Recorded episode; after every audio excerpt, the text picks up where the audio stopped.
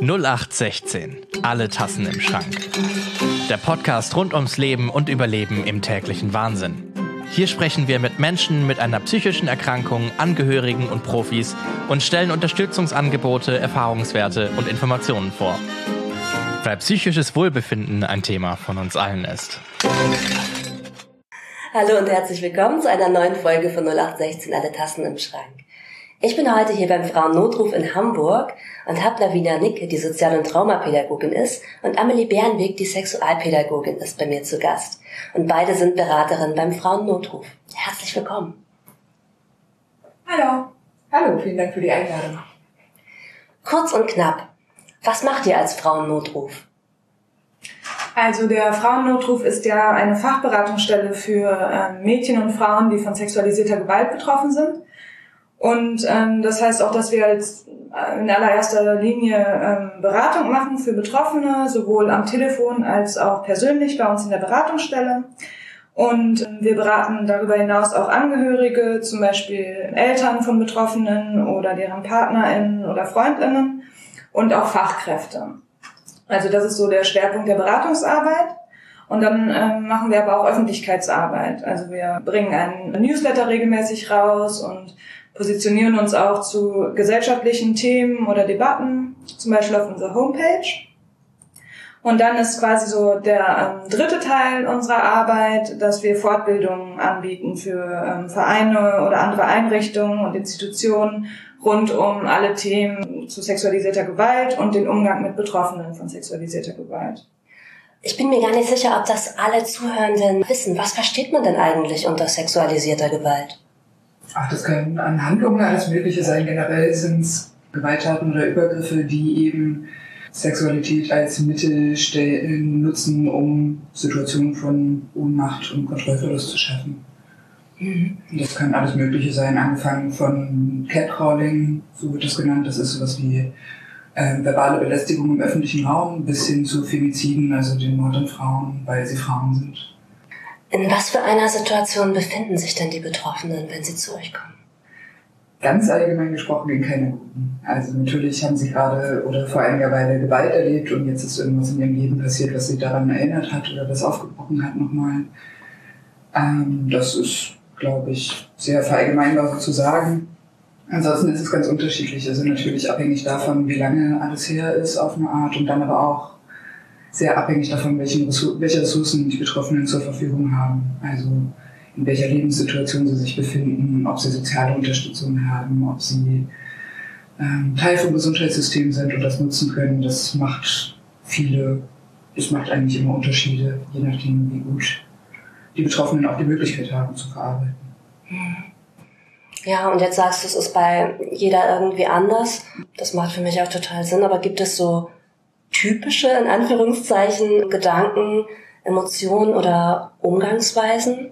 Mm, ja, also es gibt typische Emotionen tatsächlich. Das ist sehr, sehr häufig, dass Betroffene ein hohes Maß an Schuld- und Schamgefühlen haben, was auch geprägt ist durch den gesellschaftlichen Umgang mit sexualisierter Gewalt vorrangig. Ähm, häufig sind Angst und Ekel Thema bei uns, definitiv. Viele von den Menschen, die herkommen, die sind traumatisiert, aber das bedeutet dann auch nicht, unbedingt, dass eine Person Traumafolgesymptome entwickelt. Das kann passieren, das ist nicht immer automatisch der Ablauf. Hm. Wenn die Menschen mit Traumafolgesymptomen zu tun haben, dann ist es oft so etwas wie Albträume, wie hm, Gedächtnisprobleme oder immer wieder Situationen durchleben unfreiwillig. Solche Dinge, das ist auch häufig Thema bei uns und auch da ist es einfach abhängig von den Ressourcen, die die Frauen und Mädchen, die zu uns kommen, auch zur Verfügung haben um Bewältigungsstrategien zu finden. Vielleicht können wir auch noch mal an dieser Stelle sagen, was so häufig Inhalte in unserer Beratung sind. Mm, weil, also genau, was Navina halt gerade schon meinte, häufig geht es eben um den Umgang mit den ähm, Folgen von sexualisierter Gewalt, aber manchmal ist das bei uns auch einfach ein Raum, wo über die Tat auch gesprochen werden kann oder über das, was eben ähm, erlebt wurde wir machen dann häufig so eine Psychoedukation oder geben so oder sprechen über hm, Alltagsstrategien, die hilfreich sein können hm, und vermitteln dann eben auch Informationen oder weiterführende Beratungsangebote. Ähm, genau. Oder manchmal ist eben auch oder häufig ist es ist eine Frage, ob die Tat angezeigt werden soll. Dann können wir darüber sprechen, ähm, wie das ablaufen würde, was so rechtliche Aspekte sind und dabei helfen, eine gute Entscheidung zum Beispiel zu finden, ob eine Anzeige für die betroffene Person gut und sinnvoll ist. Und das ist ja keine so leichte Frage, oder? Nee, das ähm, ja, muss man sich halt gut überlegen, weil das eben sehr viele, ja, weil es einfach, ähm, oder das zur Anzeige bringen von sexualisierter Gewalt eben häufig ein langer Weg ist, der dann bestritten werden muss. Und das wissen eben viele nicht, weil sie denken, ähm, ich zeige das mal, ich zeige das an und dann habe ich es eben angezeigt und wissen dann aber nicht, dass es auch Jahre dauern kann, bis dieser ganze, ja, dieser ganze rechtliche, das rechtliche Prozedere, Prozedere dann auch zu Ende geht. Das habe ich jetzt vielleicht nicht so konkret ausgedrückt. Ja, also ich kann mir vorstellen, dass ja verschiedene Sachen dafür und dagegen sprechen. Wenn ich jetzt käme zu euch in die Beratung und damit hadern würde, stelle ich eine Anzeige oder stelle ich keine? Wie würdet ihr mich dadurch beraten? Vielleicht zunächst würden wir klären, was ist die Motivation dahinter? Also was ähm, sind die Beweggründe für oder gegen Anzeigestellen? Und das ist eben sehr individuell. Und dann würden wir darüber informieren, wie die einzelnen Schritte sind. Also ähm, zunächst eben tatsächlich die Anzeige bei der Polizei zu stellen, aber dann auch, ähm, wie es dann weitergeht, also wie die Polizei dann damit umgeht, ähm, wann es zur Staatsanwaltschaft geht, ob dann Anklage erhoben wird oder eben auch nicht. Das kann natürlich auch passieren. Und wir treffen dabei keine rechtliche Einschätzung, aber können ähm, erzählen, wie der, wie der Vorgang ist und können auch Kontakt vermitteln zu ähm, Rechtsanwälten, mit denen wir gute Erfahrungen gemacht haben. Wir können auch dazu noch beraten, welche Unterstützungsmöglichkeiten es für Betroffene Strafverfahren gibt. Das ist ja auch ein wichtiger Punkt, um sich bewusst für oder gegen eine Anzeigestellung zu entscheiden. Also zum Beispiel gibt es die Möglichkeit der psychosozialen Prozessbegleitung. Das machen zwei Kolleginnen von uns, die haben die Ausbildung dazu abgeschlossen, die dann einfach an der Seite der Betroffenen im Verfahren sind, die vorher den Gerichtssaal mit ihnen besichtigen können und so weiter und so fort. Das ist auch ein wichtiger Bestandteil unserer Beratung dahingehend.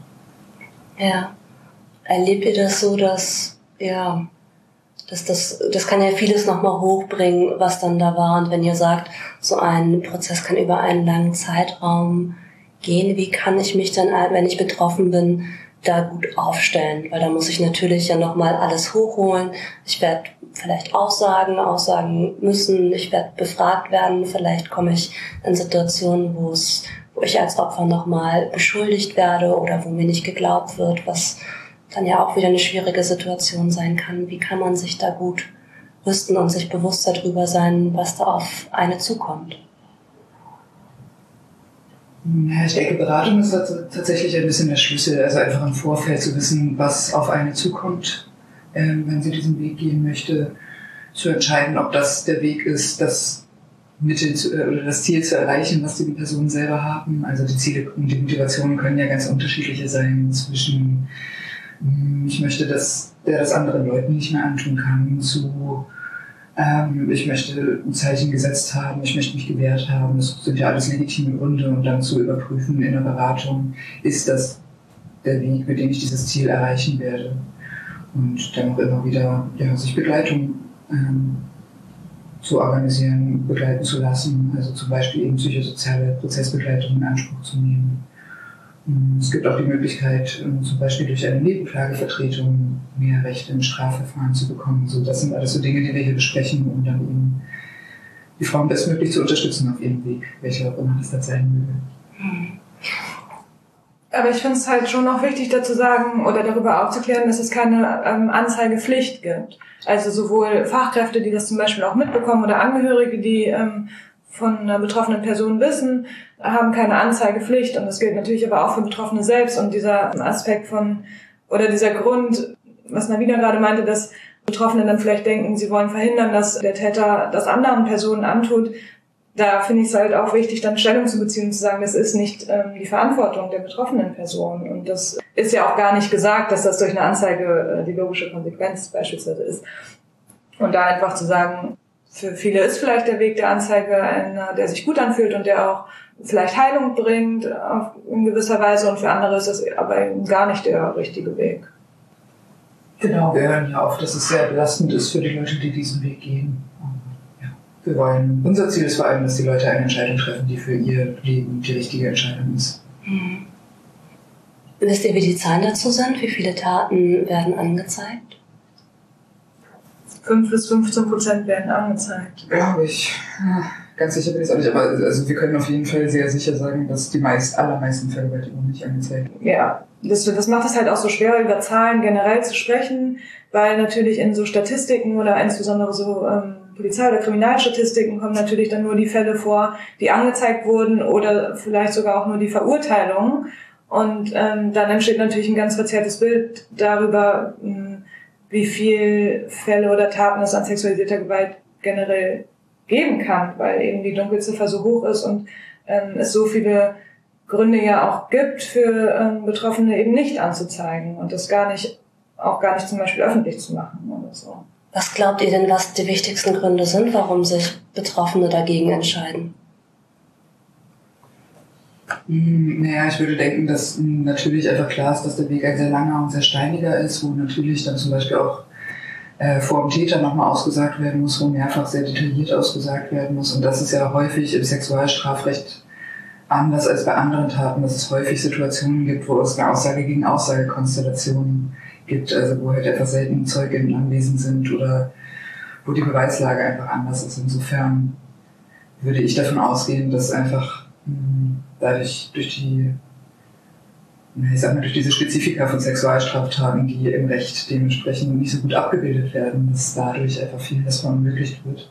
Gleichzeitig gibt es auch einfach immer noch sehr, sehr viele gesellschaftliche Vorurteile gegenüber Betroffenen von sexualisierter Gewalt, ähm, die hm, natürlich auch völlig zu Recht an die Sorge erwecken, dass einem dieser Stempel lange anhaftet. Ja.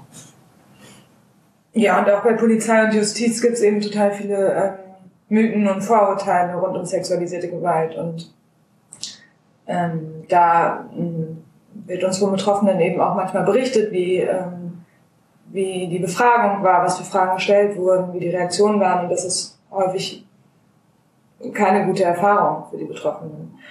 Mhm.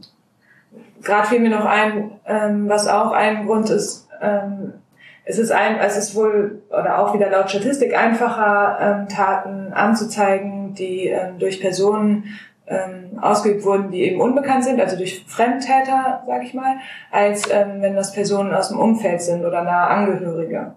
Und wenn aber gleichzeitig ja ähm, auch mehr sexualisierte Gewalt aus einem nahen Umfeld entsteht und es gar nicht stimmt, dieser Mythos von ähm, beispielsweise Vergewaltigungen passieren durch fremde Personen, dann ähm, ist natürlich im Umkehrschluss, wenn es dann schwieriger ist, Personen, die man kennt, anzuzeigen, dann kann das natürlich auch etwas sein, was sich in den Zahlen widerspiegelt. Ja, und jetzt habt ihr gerade schon gesagt, es gibt ganz viele Vorteile und Mythen zu Vergewaltigung. Ihr macht ja auch Öffentlichkeitsarbeit. Was sind da die, die Mythen und die Vorteile, gegen die ihr da antretet? Das ist ganz unterschiedlich. Ich glaube, der Mythos, der am verbreitetsten ist, ist, dass Betroffene irgendwie eine Form der Schuld oder Mitschuld an dem Geschehen haben. Also, dass zum Beispiel irgendwie deren Kleidung, deren Lebensstil, deren Aufenthaltsorte, deren Rauschzustand irgendwie dazu beigetragen hat, was natürlich nicht der Fall ist. Niemand ist verantwortlich für das Handeln einer anderen Person. Natürlich sind die nicht schuld, aber das ist ein Mythos, der sich sehr hartnäckig hält. Und wie meine Kollegin gerade schon sagte, Natürlich, die Menschen in der Gesellschaft sind doch die Menschen, die in Strafverfolgungsbehörden und in der Justiz arbeiten oder in medizinischen Einrichtungen. Da wird das dann oft reproduziert. Die Gesellschaft hört da nicht auf, deswegen möchten wir da gerne gegen angehen. Es gibt auch noch, hm, was meine Kollegin gerade ja auch schon angedeutet hat, den Mythos, dass sich Betroffene und Täter oft nicht kennen. Das ist meines Wissens nach bei ungefähr 15 Prozent der Fälle so. Regulär ist der Täter aus dem sozialen Nahfeld der Betroffene. Es gibt auch den Mythos, dass Gewalt meistens an öffentlichen Orten verübt wird. Das ist auch nicht der Fall. Meistens ist, ich glaube, zu zwei Drittel der Ort, der Wohnort der betroffenen Person. Und das vermischt sich natürlich dann auch mit anderen Mythen, zum Beispiel beim Fremdtäter. Dieses Bild von Fremden, der in der Öffentlichkeit Gewalt verübt, das wird auch häufig auch rassistisch instrumentalisiert. Auch das ist nichts, was wir bestätigen können, dass das irgendwie eine Rolle spielen würde beim Täter sein. Mhm. Wie reagieren denn Angehörige, Freundinnen oder auch professionelle HelferInnen richtig, wenn sich jemand ihnen anvertraut? Mm, Vielleicht kann ich ja erstmal sagen, was so häufig ähm, Reaktionen sind, was aber unseres Erachtens nicht die richtigen sind. Und dann komme ich danach vielleicht dazu, ähm, was wünschenswert wäre. Weil häufig ähm, erleben, erleben Betroffene, dass ihnen nicht geglaubt wird und dass ihnen eine Mitschuld gegeben wird, dass ähm, ja, die Täter auch in Schutz genommen werden. Ähm, manchmal ist es auch eher so subtil, dass irgendwie durch so ähm, zweifelnde Nachfragen ähm, so ein bisschen angedeutet wird, ja, hm, also dass irgendwie halt so ein bisschen nicht geglaubt wird oder komplett nicht geglaubt wird. Und ähm, dabei, und das ist auch der Ansatz hier beim Frauennotruf, ist es eben total wichtig, den Betroffenen zu glauben und Unterstützung anzubieten. Und für ähm, Angehörige oder auch Freundinnen ähm, ist dabei ähm, schon auch zu beachten, nicht in so, ähm, so einen Alarmzustand zu verfallen, sondern darauf zu achten, was möchte denn eigentlich die Betroffene und das ist eben sehr unterschiedlich. Und deswegen ähm, sagen wir, es ist sehr wichtig, die Autonomie und die Selbstbestimmung und die Selbstkontrolle der Betroffenen zu wahren und ähm, ihr auch wieder dieses ähm, Erleben von ja, Kontrolle über das eigene Leben und die eigenen Entscheidungen eben zu geben, weil sie diesen Kontrollverlust ähm, erlebt hat. Und ähm, wie, also wir sagen immer ganz klar, Schuld und Verantwortung, das habe ich ja vorhin schon gesagt, liegen ausschließlich beim Täter und es gibt eben nicht so etwas wie eine Mitschuld. Und das, das spielt ja dann auch wieder rein in so Mythen. Also selbst wenn die Person dann vielleicht Alkohol getrunken hat oder ähm, spät nachts äh, alleine unterwegs war, das sind alles eben keine Sachen, die rechtfertigen, ähm, dass sie sexualisierte Gewalt erfährt. Und ähm, das kann ähm, im Zweifel für Angehörige dann auch manchmal schwierig sein, das auszuhalten, ähm, weil vielleicht Entscheidungen getroffen werden, die sie selber nicht mittragen oder die sie vielleicht in der Theorie anders treffen würden. Und ähm, da sagen wir eben auch, das muss man dann vielleicht auch aushalten. Also beispielsweise auch die Entscheidung, ähm, ob die Betroffene anzeigen möchte oder nicht, das dann einfach ähm, der Person, also die Entscheidung der Person zu überlassen. Ja, und auch ähm, wir erleben ganz häufig, dass es so ist, dass die betroffenen Personen direkt nach einer Tat gar nichts wollen, dass die erstmal einfach nur zum Beispiel sich an ihrem Alltag festhalten oder einfach nur sich verstecken wollen und mit niemandem reden. Und da erleben wir es häufig, dass das natürlich für die Angehörigen, die diese Menschen ja sehr lieben und jetzt sehr leiden sehen, schwer aushaltbar ist und dass die dann gerne möchten, dass sie hier zum Beispiel in die Beratung kommen und da ist dann auch immer wieder Thema, auch solche Entscheidungen zu akzeptieren. Wenn sich eine Person gerade erstmal überhaupt nicht damit befassen möchte, was passiert ist, dann ist das völlig in Ordnung und erfüllt eine Funktion und genau die richtige Entscheidung. Das sind häufige Themen bei uns. Also dass dieses Bedürfnis nach Sicherheit und Selbstermächtigung und Kontrolle haben über das, was passiert, ganz zentral ist? Ja, genau. mir gerade zum Thema Anzeige noch einfällt, es gibt äh, in Deutschland eine Unterscheidung in, in sogenannte Antragsdelikte und sogenannte Offizialdelikte. Das bedeutet, dass bestimmte Dinge nur auf Strafantrag verfolgt werden, sowas wie Handtaschendiebstahl oder so. Ähm, das sind die Antragsdelikte und dann gibt es aber auch Offizialdelikte und bei denen ist es so, dass wenn der Staat davon Kenntnis erfährt, dass die vermutlich stattgefunden haben, dann muss der Staat aus eigenem Interesse heraus ermitteln, ob die betroffene Person das möchte oder nicht letztendlich. Also diese Anzeigen können nicht zurückgezogen werden. Das ist zum Beispiel der Fall bei äh, Paragraph 177, das ist der Paragraph, der Vergewaltigung, versuchte Vergewaltigung und sexuelle Nötigung äh, umfasst. Da können Anzeigen nicht zurückgezogen werden. Das bedeutet, wenn sie einmal gestellt sind, dann ist dieser Weg beschritten. Deswegen ist es uns immer wichtig zu sagen, zum einen muss die Entscheidung bei der betroffenen Person liegen, ob angezeigt werden soll oder nicht. Diese Entscheidung kann keine andere Person für das Leben von einer Betroffenen treffen. Und zum anderen nochmal darauf hinzuweisen, dass gerne bei uns eine Beratung in Anspruch genommen werden kann. Auch deswegen, weil man dann da drin hängt. Das ist einfach eine Entscheidung, die wohl überlegt sein möchte. Das heißt, wenn eine Person für eine andere eine Anzeige stellt, weil sie es mitbekommen hat, dann bedeutet es, dass sie die Person in eine Lage bringt, wo sie über vermutlich mehrere Jahre durch einen sehr emotional intensiven Prozess gehen muss. Ja, das auf jeden Fall. Und dass sie schon wieder keine Kontrolle darüber hatte, was mit ihrem Leben passiert. Und dass sie schon wieder keine Selbstbestimmung erfahren hat, wie auch schon beim Erleben von sexualisierter Gewalt. Das wird mit großer Sicherheit alles schlimmer machen. Mhm. Gibt es was, das für Betroffene wichtig zu wissen ist? Ähm, also, mh, mm, das meinten wir ja gerade schon, dass es sehr unterschiedlich ist, was ähm, einer Person dann gut tut. Ne? Und dass es eben gut ist, dann für sich zu sorgen und zu schauen, was brauche ich gerade, ähm, was tut mir gut, was gibt mir Unterstützung, aber eben auch, dass es eben auch total okay ist, einfach erstmal zu verdrängen und sich zu einem anderen Zeitpunkt damit auseinanderzusetzen, kann eben genauso gut sein. Ähm, und deswegen ist es halt schwierig zu sagen, das ist jetzt gut für eine Betroffene, weil mm, eben ja betroffene Mädchen und Frauen so unterschiedlich sind und auch in ihren Bedürfnissen und in dem, was gut für sie ist, so unterschiedlich sind. Mm.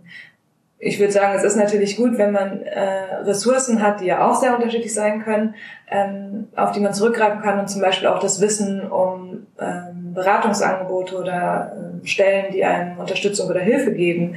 Aber mh, mm, es kommen ja auch Mädchen und Frauen klar ohne Beratungsstelle beispielsweise.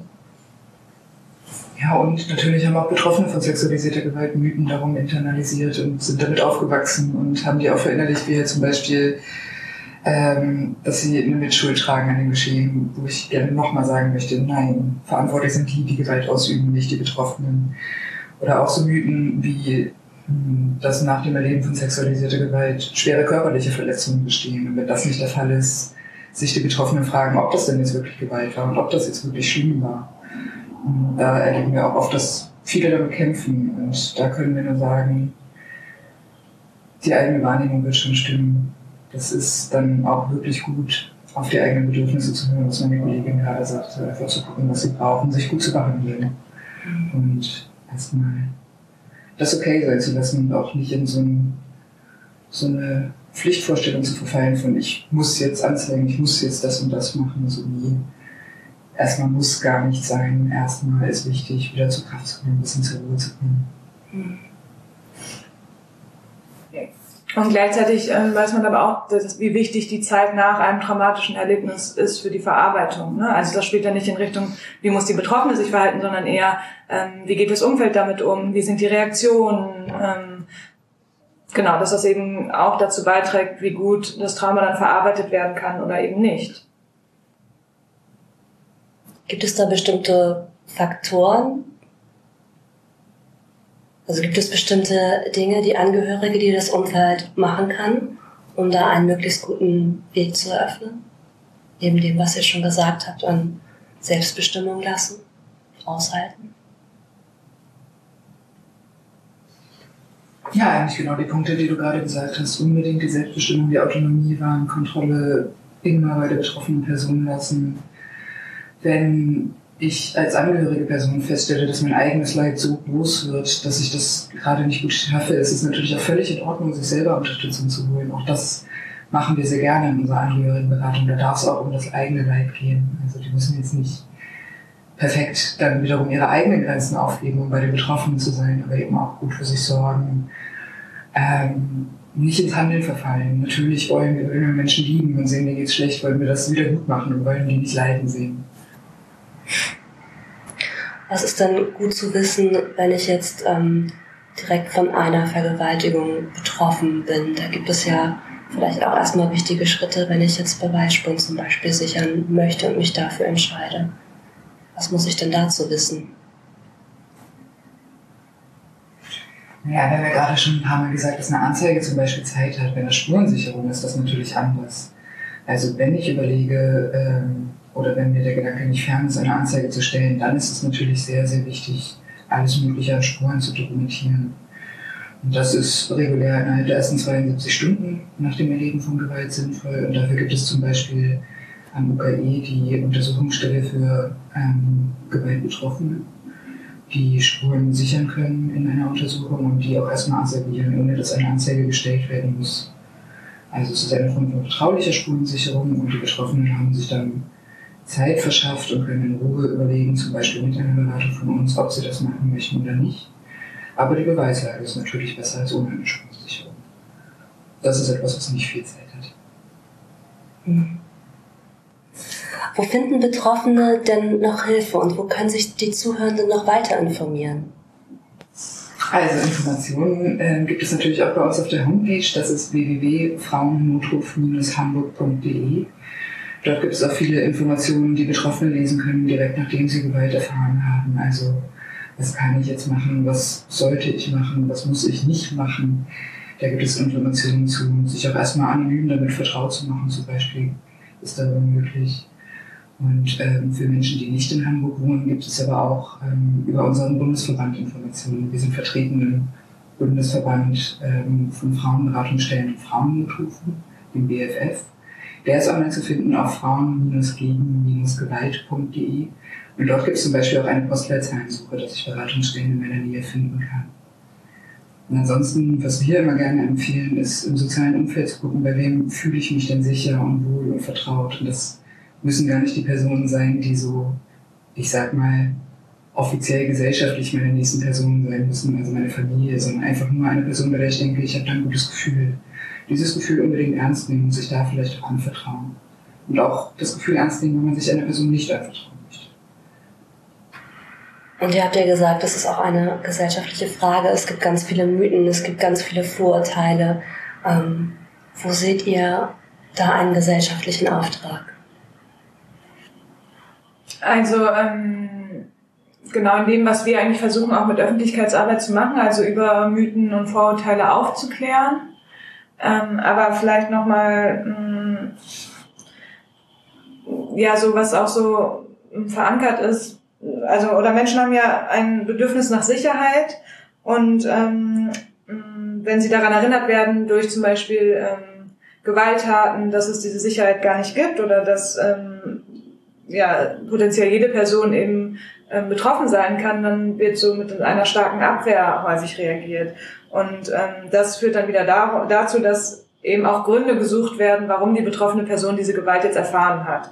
Und dann sind wir wieder bei den Mythen. Also ähm, ich möchte nicht so gerne Mythen reproduzieren, aber damit vielleicht Leute ein Verständnis davon haben, was ich meine, ist, dann wird eben geguckt, ähm, ja, die Person hat sich zur falschen Zeit am falschen Ort aufgehalten oder trug eben die falsche Kleidung oder ähm, hat ein bisschen zu viel Alkohol getrunken oder hat, äh, das ist dann immer so ähm, eine Mitschuld, die der Person eben gegeben wird. Und wenn das passiert, also wenn eine Mitschuld gegeben wird, dann gibt es im Umkehrschluss ja auch die Möglichkeit, sich selber zu schützen, indem man die Sachen, die ich gerade genannt habe, beispielsweise vermeidet. Und das ist aber ein Trugschluss. Also dieser Gedanke, man kann sich in Sicherheit wägen, wenn man beispielsweise diese Sachen nicht tut, stimmt eben nicht, weil was wir ja vorhin auch schon meinten, viele Personen, die sexualisierte Gewalt ausüben, kommen aus dem sozialen Nahfeld und eigentlich ist letztendlich nur entscheidend über darüber oder der ausschlaggebende Faktor, ob ich selbst sexualisierte Gewalt erlebe oder erfahre oder nicht, ist halt, begegne ich einer Person, die Gewalt ausübt und nicht gehe ich nachts alleine nach Hause oder ich könnte jetzt ja sogar flapsig sagen, wenn ich als Frau alleine unterwegs bin, ist es eigentlich ein Moment, wo ich dann ja am sichersten sein sollte. Wenn ihr sagt, die meisten Taten sind im engen sozialen Umfeld und finden zu Hause statt. Ja, genau, aber gleichzeitig gibt es eben diese Angstorte, die uns ähm, so stark vermittelt werden, also ja auch in Krimis oder ähm, in Literatur oder generell ähm, in dem, wie ähm, gesellschaftlich und auch politisch über Gewalt gesprochen wird. Und das ist ja in uns, äh, in uns drin. Also es ist ja schwierig zu sagen, dass das nichts mit einem macht oder wenn, also es gibt, also die meisten ähm, weiblich sozialisierten Personen fühlen sich eben nicht sicher, wenn sie beispielsweise jetzt alleine nachts unterwegs sind oder so oder treffen eben Vorkehrungen, ähm, wie sie sich schützen können.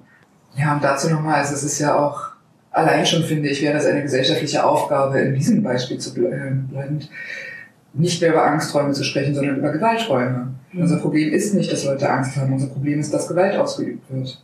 Und deswegen vielleicht nochmal zu der gesellschaftlichen Aufgabe, das wäre dann eben ähm, genau das über, über also vielleicht auch ähm, über Sprache nachzudenken, aber auch über Mythen und Vorurteile aufzuklären und aber auch präventiv anzusetzen im Kindesalter. Also ähm, da zum Beispiel über Konsens zu sprechen, ähm, aufzuklären, ähm, sich gegen Ungleichverhältnisse ähm, einzusetzen, ähm, einen gleichen Zugang zu Ressourcen für alle Menschen zu schaffen über Gleichberechtigung zu sprechen, über Rollenbilder zu sprechen. Ja, da machst du super spannende Themen auf. Ich möchte einmal nach zurückspringen. Du hast ja darüber gesprochen, dass wenn ich bestimmte Faktoren ausmachen kann, wie ich war alleine unterwegs, ich hatte bestimmte Klamotten an, diese ganzen Mythen, die es gibt, dann hat das ja eine Funktion. Das heißt, ich kann mich schützen. Wenn ich das nicht mache, wenn ich, das wäre der Umkehrschluss, wenn ich zu Hause bleibe, wenn ich mich hochgeschlossen anziehe äh, und so weiter, ich kann das ja bis wohin übertreiben, ähm, dann passiert mir auch nichts. Und das ist ein vermeintliches Gefühl der Sicherheit, was ich darüber generieren kann. Das wäre ja ein Motiv davon auf der Seite von Menschen, die sich gefährdet fühlen. Und ich habe mich gerade gefragt, wie ist das denn, wie ist das denn mit der anderen Seite? Das wäre jetzt ja die Seite der Betroffenen. Wie ist das mit der Seite von ähm, den Menschen, die Gewalt ausüben? Naja, da haben wir eigentlich einen ganz ähnlichen Mechanismus. Es gibt ja nicht nur über Betroffene Vorurteile, die du gerade ja auch nochmal wiedergegeben hast, sondern natürlich auch über Täter. Da sind Vorurteile eher, eher sowas wie, das sind Menschen mit einer psychischen Krankheit. Oder es gibt so rassistische Vorurteile, dass ähm, eben rassistisch markierte Menschen besonders viel Gewalt ausüben würden. Es ist alles nicht wahr. Es gibt keine Eigenschaft, die bei Tätern besonders hervorsticht, außer dass es alles ganz normale Menschen und meistens Cis-Männer sind. Das auf jeden Fall. Und wenn ich aber danach gucke, dass ein Täter sich so und so und so verhält oder diese und jene und folgende Eigenschaften hat, dann muss ich mich natürlich auch nicht damit befassen, dass ich vielleicht irgendwann zu einem Täter werde oder Menschen in meinem Umfeld sind. Das heißt, ich muss mich und mein Verhalten dann nicht selber in Frage stellen und ich muss mich nicht dagegen wehren, den Stempel, hier bin ich ein Mensch, der Gewalt ausübt, aufgedrückt zu bekommen oder mir zu geben. Ja, es gibt ja immer diese Vorstellung, dass Täter so eine genuin böse Person haben. Das ist einfach nicht der Fall. Der Fall ist, dass wir in einer Gesellschaft leben, die vor allem Männern jederzeit ermöglicht, Täter zu werden, ohne dass es regulär eine Form der Sanktionierung dafür gibt. Was nicht bedeutet, dass alle Männer Täter sind, aber dass es ohne sich damit auseinanderzusetzen schneller werden können als Menschen mit anderen Gendern in dieser Gesellschaft. Wie glaubst du, ist der Zustand der Wahrnehmung davon in der Gesellschaft? Ist den Menschen das bewusst? Nein, natürlich nicht. Ich will natürlich nicht wissen, dass es Betroffene in meinem Umfeld gibt, weil ich möchte nicht, dass Menschen leiden in meinem Umfeld. Ich möchte auch nicht wissen, dass es Täter in meinem Umfeld gibt. Das wäre ja schrecklich und unaushaltbar. Und auch da nochmal wieder, das sind nicht Menschen mit einer bösen Persönlichkeit oder so. Das sind einfach Menschen, die in einer gewaltvoll strukturierten Gesellschaft aufgewachsen sind und sich danach verhalten. Und das ist natürlich eine sehr, sehr schwer zu ertragende Wahrheit. Mhm. Ja, vielleicht nochmal, um das zu bestärken. Ähm, also zum einen muss man ja darüber nachdenken, wenn man Betroffene von sexualisierter Gewalt kennt, dann muss es dazu eben auch die Täter geben. Und wenn wir sagen, die sind häufig ähm, zumindest flüchtig bekannt mit den Betroffenen, dann sind sie eben genauso im Umfeld, möglicherweise. Ähm, und das andere ist aber auch, dass ähm, ich nochmal hier betonen möchte, dass eben Täter aus allen gesellschaftlichen Kontexten kommen, in allen Schichten, in allen Klassen, in allen Altersklassen. Ähm, genau, es gibt irgendwie kein Merkmal, dass sie da irgendwie vereint oder dass alle Täter jetzt gemein haben oder so.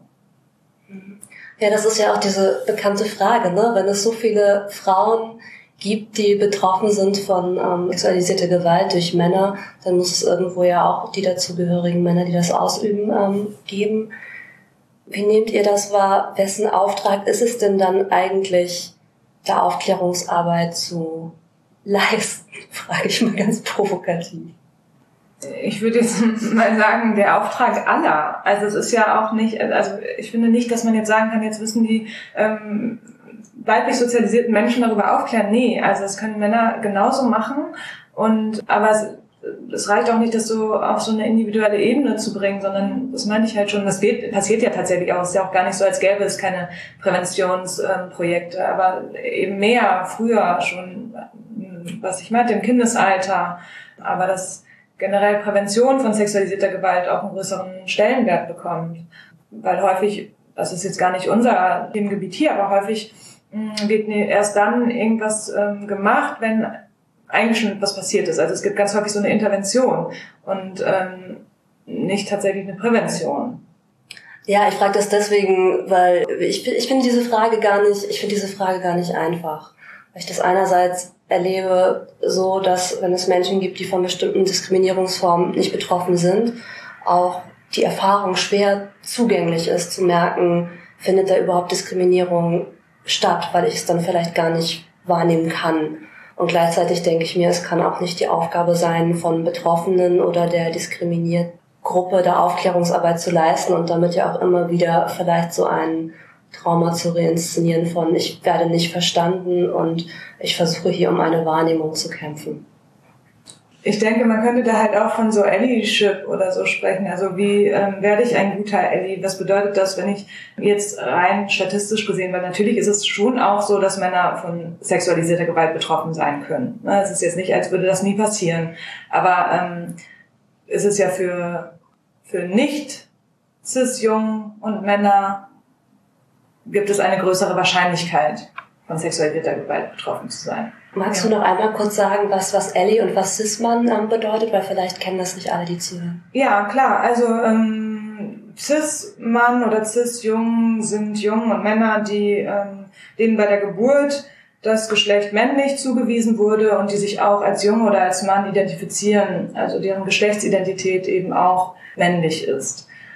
Das ist quasi ein Begriff, der benutzt wird als Pendant zu dem Wort trans, was eben bedeutet, dass die Geschlechtsidentität nicht übereinstimmt mit dem bei der Geburt zugewiesenen Geschlecht. Hm. Und ähm, ich habe das jetzt gerade so explizit benannt, weil Transpersonen beispielsweise auch häufiger von sexualisierter Gewalt betroffen sind als Personen, die nicht trans sind. Genau, also das so viel vielleicht zu Geschlechtsidentitäten oder geschlechtlichen Identitäten. Ähm, und das andere, ach so, Ellie, ja, genau, also Verbündeter auf eine Art. Also, und das können natürlich eben auch Personen sein, die selber von der Diskriminierung nicht betroffen sind. Also beispielsweise Männer, die eben nicht von Sexismus betroffen sind, können trotzdem ähm, sich verbünden und unterstützend sein für Personen, die von Sexismus betroffen sind. Und ja, sich einsetzen, äh, sensibilisieren, aufklären, einschreiten, was sagen, wenn irgendwie äh, andere Männer in ihrem Umfeld ähm, sich sexistisch oder gewaltvoll verhalten. Und das passiert meines Erachtens eben zu wenig. Ich habe auch gerade da den Eindruck, dass das etwas ist, was auch schwerfällt, wenn das im eigenen Umfeld ist, wenn das Freunde oder Kumpels sind und nicht irgendwie der fremde Mann, der vielleicht die Freundin, Bekannte, wie auch immer, irgendwo abends belästigt. Ja, klar, dann ist es halt total einfach. Wenn es eine fremde Person ist, kann man das eben total einfach verurteilen. Wenn es eine Person aus dem Umfeld ist, dann gibt es dann natürlich Konsequenzen, wenn man das tut. Und äh, möglicherweise bedeutet das eben auch einen Loyalitätskonflikt und ähm, ja, vielleicht auch einen Bruch in der Freundschaft oder in der Beziehung, wenn man sich dann positioniert. Und das ist natürlich alles sehr unbequem und ähm, unangenehm auch. Und da sind wir auch wieder bei der Funktion von Mythen. Es ist natürlich sehr viel schöner, sich damit nicht auseinanderzusetzen und auseinandersetzen zu müssen. Und, und wir sagen halt auch, äh, auch in der Beratung, also, oder das ist auch Teil unserer Haltung, eine Neutralität kann es da nicht geben, weil eine Neutralität schützt ähm, die Täterstrukturen. Und eine Neutralität wird von den Betroffenen nahezu immer als Angriff gewertet. Nicht unbedingt als ein bewusster Angriff, aber es wird immer verstanden als ein, mir wird nicht geglaubt. Das ist immer schlimm für die betroffene Person. Ich frage mich auch, ob die Angst denn so berechtigt sein muss, dass etwas wie ich, ich markiere, ich markiere eine Handlung, ob sie jetzt verbal oder körperlich oder wie auch immer ist, als etwas, was problematisch ist, ob das ein kompletter Bruch sein muss oder ob es nicht auch einfach dieses Markieren von so, hey Mann, das ist jetzt gerade nicht cool, was du magst oder sagst, aber das muss jetzt nicht generell ein Beziehungsabbruch bedeuten, ähm, ob es da nicht mehr eine Kultur für braucht. Ja, natürlich. Ein Beziehungsabbruch ist ja auch nicht in jeder, in jeder Schwere von Gewaltausübung, sage ich mal, irgendwie ein angemessenes Mittel. Das ist, ähm, kann ein Mittel sein, natürlich auf jeden Fall, aber eigentlich wäre es natürlich sinnvoll, eine Kultur zu schaffen, wo eben Verantwortung dafür übernommen wird, wo nicht nur betroffene Personen auf einmal ganz viel Verantwortung haben, damit umgehen zu müssen, sondern eben auch das Umfeld sich dafür verantwortlich zeigt, feststellt, dass Gewalt stattfindet und sich dafür verantwortlich zeigt, das ändern zu wollen. Mhm. Das ist ja spannend, oder? Dass das etwas ist, eine Konstellation, die so einen Wumms hat, sage ich mal, dass es direkt ein ist, wenn ich das jetzt markiere oder markieren würde, dann wäre es auf einmal richtig schwarz-weiß. Dann ist es entweder Abbruch oder ich ähm, kehre alles unter den Teppich. Also die Idee der Verantwortungsübernahme, das ist ja jetzt natürlich auch nichts, was wir erfunden haben. Ne? Das ist eine Idee, die schon seit vielen Jahren und Jahrzehnten besprochen wird, angefangen in den 1970er Jahren im schwarzen Feminismus in den USA, wo die Social Justice Bewegung entstanden ist, wo auch der Gedanke war, warum haben wir eigentlich, stellen wir uns nur die Frage, ob wir die Polizei rufen oder nicht und warum können wir uns nicht die Frage stellen, welche anderen Möglichkeiten wir haben. Da kommen ja diese ganzen Ideen her und diese Idee von Verantwortung für Communities. Kannst du dazu vielleicht ein paar Sätze sagen? ist ja spannend. So was hinter der Idee für die Verantwortung von Communities steckt? Naja, das ist eben das Anerkennen, dass wir in einer gewaltvoll strukturierten Gesellschaft leben. Also in, in unserem Kontext jetzt in Bezug auf sexualisierte Gewalt ist es halt eben nicht der Fall. Es gibt ein paar böse Täter und dann gibt es ein paar ähm, Opfer, was auch gerade den Mythos reproduzieren würde, nicht meine Ansicht ist und alle anderen haben da irgendwie nichts mehr zu tun, sondern dass die Gesellschaft eben so strukturiert ist und dafür das anzuerkennen, dafür Verantwortung zu übernehmen und dann zum Beispiel eben auch mal zu sagen, ey, guck der Spruch war gerade wirklich unangemessen und auch mal die eigenen Leute auf den Pott zu setzen, das ist die Idee dahinter. Mhm. Ja, schön. Ja, ich habe mir noch aufgeschrieben, weil du hast eben gesagt, dass Transpersonen häufiger betroffen sind von sexualisierter Gewalt. Gibt es noch andere Gruppen, die häufiger betroffen sind? Grundsätzlich sind Menschen dann verletzlicher für sexualisierte Gewalt, für das Erleben von sexualisierter Gewalt, wenn sie äh, wegen mehr als einem Merkmal gesellschaftlich diskriminiert werden. Das klang jetzt ein bisschen holperig, aber was ich meine ist, dass zum Beispiel schwarze Frauen mehr betroffen sind als weiße Frauen, dass Women of Color öfter betroffen sind als weiße Frauen, dass Transfrauen öfter betroffen sind als Cis-Frauen, dass Frauen mit Behinderung öfter betroffen sind als Frauen ohne Behinderung und so weiter und so weiter. Auch hier finde ich, wird vor allem wieder deutlich, dass es sich um ein gesellschaftliches System hält und eben nicht eine zufällige Geschichte, wer da jetzt gerade Gewalt erlebt, wer nicht. Mhm. Ja, das ist was mit Machtstrukturen auch zu tun hat. Auf jeden Fall, ja. Und ein Schlagwort oder eine Klammer, die ich mir noch aufgeschrieben habe, ähm, ist das Thema Konsens. Und da finde ich es auch genau ganz spannend, du als Sexualpädagogin, wie, wie schafft man es gut, in einem Konsens zu sein? Ähm, das äh, ist eine gute Frage, weil das äh, schafft man natürlich auch nicht einfach so. Also da braucht man ja hm, eine Kommunikation. Man braucht aber auch ein Gefühl hm, zu seinen eigenen Grenzen beispielsweise. Man muss gut sagen können, was einem gefällt und was einem nicht gefällt. Ja, ich würde sagen, dass der Hauptaspekt ist Kommunikation und das fällt eben äh, Menschen beim Thema Sexualität häufig sehr schwer, weil wir es nicht gelernt haben und es nicht einfach ist, über Sexualität und Bedürfnisse zu sprechen. Eine weitere Klammer, die ich mir noch aufgeschrieben habe, ist, ähm, ihr habt gesagt, ja, Männer werden seltener Opfer von sexualisierter Gewalt und das kann natürlich auch sein. Und ich habe zufällig gerade in den letzten Tagen äh, für einen erwachsenen Mann nach einer Anlaufstelle gesucht und festgestellt, dass es echt nicht einfach. Es gibt so ein paar Beratungsstellen für Jungen und wenn es um erwachsene Männer ging, dann wurde es echt rar. Ja, also generell finde ich, gibt es viel zu wenig Beratungsstellen für Männer zu allen möglichen Themen. Das ist ja nicht nur bei Gewalt, auch generell irgendwelche Unterstützungsangebote, die es, gibt es für Männer ganz selten. Habt ihr einen Tipp, wo Männer, die betroffen sind, sich Hilfe holen können? Also mir wird da eigentlich nur in Hamburg nur Basisprävent einfallen, was eine Beratungsstelle ist für ähm, Jungen und Männer, die sexualisierte Gewalt erfahren haben. Ich finde auch hier sieht man ganz gut, dass eben gesellschaftliche Mechanismen völlig erkennbar sind, weil zum einen sind Männer seltener betroffen, wenn man sich das rein quantitativ anguckt, ja. Ähm, gleichzeitig ist es aber auch so, dass es für Männer eine ganz andere Bedeutung hat, weil die sind eben noch sehr viel unsichtbarer als weibliche Betroffene. Die können äh, noch sehr viel weniger sagen, mir ist das passiert, weil das nicht nur bedeutet, du bist jetzt ein Opfer auf Lebenszeit, was Betroffene ja generell zu hören bekommen, sondern auch, du bist völlig entmännlicht worden. Das bringt nochmal ganz, ganz andere Gefahren mit sich, die alle mit dem gleichen Mechanismus erklärt sind. Ja, doppelt stimmt, wenn man dann betroffen ist und es auch so wenig Anlaufpunkte gibt und es noch so wenig gesellschaftliche Bereiche gibt, wo da ein, wo da ein Ort ist. Ja, natürlich. Was sind denn die schwierigen und was sind die goldenen Momente in eurer Arbeit? Die schwierigen Momente für mich sind gerade am meisten, wenn ich feststelle, dass ähm, die Betroffenen nicht nur mit dem Leid zu kämpfen haben, was ähm, das Erleben von sexualisierter Gewalt mit sich bringt, sondern wenn dazu noch aufenthaltsrechtliche Schwierigkeiten bestehen. Also wenn noch mal mehr Sicherheit genommen ist, wenn keine äußere Sicherheit besteht, dass sie wissen, dass sie hier bleiben können und natürlich es noch sehr viel schwieriger ist, wieder eine Form von innerer Sicherheit zu finden. Das sind die Momente, in denen ich selber auch viele Ohnmachtsgefühle erlebe, weil es einfach so dieses eine Leben, was die Leute haben, so unsicher ist, dass es wirklich schwer zu ertragen. Und die goldenen Momente sind, finde ich, vor allem dann äh, festzustellen, dass viele Frauen, auch wenn sie in dieses riesengroße Leid geworfen werden, irgendwann okay damit sind und dass sie es schaffen, ein gutes Leben zu führen und dass sie das überwinden können, wie stark Menschen sind, wie viele psychische Ressourcen Menschen haben. Das finde ich immer wieder unfassbar beeindruckend. Gibt es so bestimmte Meilensteine oder Momente, die Frauen wieder in ihre Kraft bringen, die ihr aus eurer Arbeit kennt?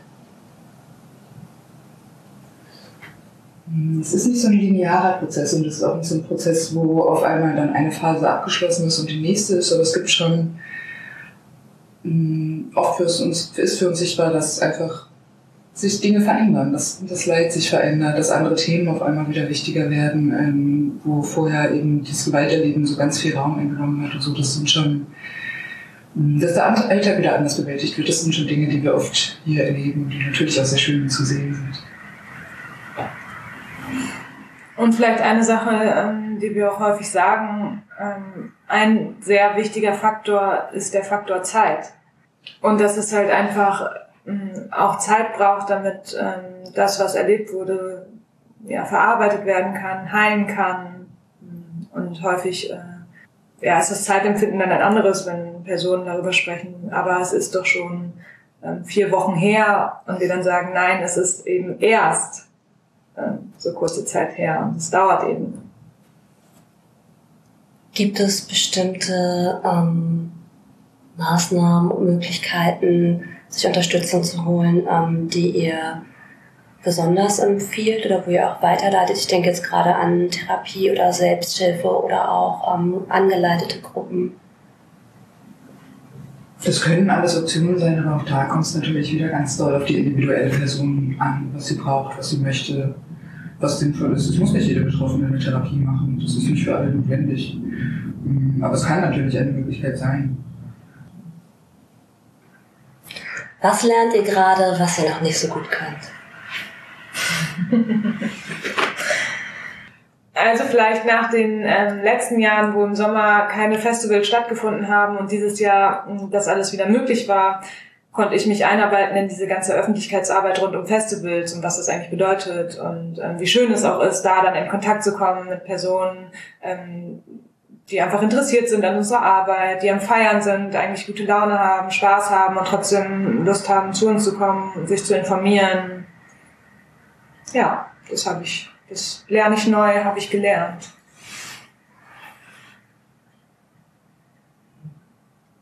Ich habe ja immer eine Frage von der Person, die als letztes bei mir im Podcast war. Und ähm, die Frage aus der letzten Folge ist von Abu, der Suchttherapeut ist. Und er hat sich mit dem Thema Atmen beschäftigt oder beschäftigt sich damit gerade. Und seine Frage ist, hast du für dich ein gesundes Atmen gefunden? Und wenn ja, wie machst du das? Oh, das ist eine sehr gute Frage. Tatsächlich achte ich besonders auf meine Atmung, wenn ich einschlafen möchte und wenn ich ähm, Sport treibe. Das mit dem Einschlafen, da gibt es so einen guten Trick, dass man schneller einschlafen kann, wenn man eben dort auf die physiologische Tiefenatmung achtet. Also sehr langsam und tief einatmen äh, in den Bauchraum durch den Mund und langsam durch die Nase wieder ausatmen. Das äh, probiere ich gerade auch oft aus, weil Schlafen bei uns in der Beratung natürlich auch oft Thema ist. Mhm. Und wir da verschiedene Dinge ausprobieren, bevor wir sie mit unseren Klienten besprechen.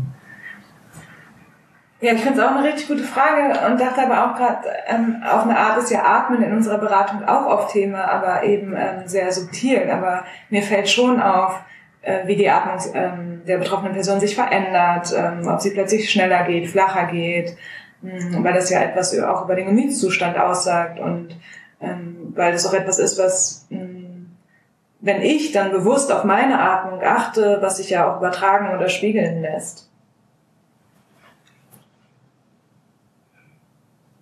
Habt ihr denn eine Frage für die nächste Person, die bei mir im Podcast zu Gast ist? Ich finde tatsächlich die Frage anschließend ganz passend, weil die ja auch so ein bisschen in Richtung Ressourcen ähm, ging, also das mit dem Atmen oder bewusste Atemtechniken. Und wir arbeiten ja auch viel mit Ressourcen in unserer Beratung. Und eine äh, Ressource, die wir ähm, toll finden und die wir unter uns Kolleginnen auch versuchen häufig zu äh, praktizieren, ist Lachen, ähm, weil wir einfach finden, dass das viel löst und Gutes mit uns macht. Und daher wäre uns, für uns, von uns die Frage vielleicht an die nächste Person, wann hast du eigentlich das letzte Mal so richtig doll gelacht? Wann habt ihr das letzte Mal so richtig doll gelacht? naja, also das meinte ich ja schon. Ich finde, unsere Kolleginnen hier lachen wir ziemlich viel. Und deswegen bin ich mir ziemlich sicher, dass ich heute ähm, Vormittag auch schon gelacht habe, als ich mit einer Kollegin gesprochen habe. Weil das einfach hier zu unserem, ähm, ja, zu unserer Beratungsstelle gehört. Und auch mit den Frauen lachen wir auch. Also man darf sich das jetzt nicht so vorstellen, als würden wir die ganze Zeit nur tot traurig in der Beratung äh, sitzen, sondern auch da gibt es viel Humor und viel Lachen. Wenn ihr eine SMS schreiben könntet an eine bestimmte Gruppe von Menschen, egal ob das jetzt Betroffene sind, Menschen in Krisen, Angehörige oder Menschen aus dem Hilfesystem, Politik, wem würdet ihr schreiben und was würdet ihr schreiben? Ja, wir würden gerne den Betroffenen etwas mitgeben. Wir würden denen gerne sagen, dass sie nicht allein sind, dass es Unterstützung gibt, dass wir erreichbar sind. Und natürlich, das haben wir heute schon ganz oft gesagt, aber wir können es gar nicht oft genug sagen, möchten wir sagen, dass sie nicht schuld an dem sind, was ihnen passiert ist. Und eine Sache, die ich noch gerne mitgeben würde, ist, dass so wie es den Betroffenen direkt nach einer Tat geht, da haben ganz viele Angst, dass sie verrückt werden. Und da können wir aus unserer Erfahrung zu sagen, dass sie zu sehr hoher Wahrscheinlichkeit nicht verrückt werden, sondern gerade sehr normal auf etwas sehr Verrücktes reagieren, was ihnen passiert ist. Das würde ich Ihnen auch gerne sagen. Schön gesagt. Navina Amelie, gibt es irgendwas, was noch ungesagt oder ungefragt ist und aber dringend noch Raum kriegen sollte? Also ich finde, ähm, ich habe das Gefühl, wir haben zu den, wir haben das meiste gesagt, was wichtig ist, sowohl ähm, für uns, für unsere Arbeit, für unsere Beratungsstelle, aber insbesondere auch für Betroffene. Und ich finde es total super, dass wir eingeladen wurden für den Podcast, ähm, weil das ja auch mit etwas ist, was zu, ja, wo wir vorhin über die gesellschaftliche Aufgabe gesprochen haben, was ja mit dazu beiträgt, das einfach in die Welt zu bringen und an möglichst viele Menschen das Thema heranzutragen. Und deswegen vielen Dank für die Einladung. Ja, da werde ich mich nur anschließen. Vielen Dank für die Einladung. Vielen Dank für eure Zeit und dass ihr hier, hier dabei gewesen seid. Und ich freue mich sehr, weil ich euch lange auf meiner Liste schon hatte und ich mich sehr, sehr freue, dass wir gemeinsam diese Folge heute gemacht haben. Dankeschön. Ja, damit sage ich Tschüss und bis zum nächsten Mal. Ich verlinke euch die Seite vom Frauennotruf. Guckt mal drauf, da gibt es viele Informationen, auch weiterführende Links. Das lohnt sich wirklich, da mal raufzuschauen. Und wenn ihr uns unterstützen wollt, dann schreibt uns gerne eine Bewertung. Gibt, ähm, ihr könnt uns auch eine E-Mail schreiben. Wir freuen uns immer über Fragen, Anregungen, konstruktives Feedback. Und zwar an ahoy at podcast0816.de. Bis zum nächsten Mal. Dieser Podcast ist ein Projekt von Der Hafen, Verein für psychosoziale Hilfe Harburg e.V.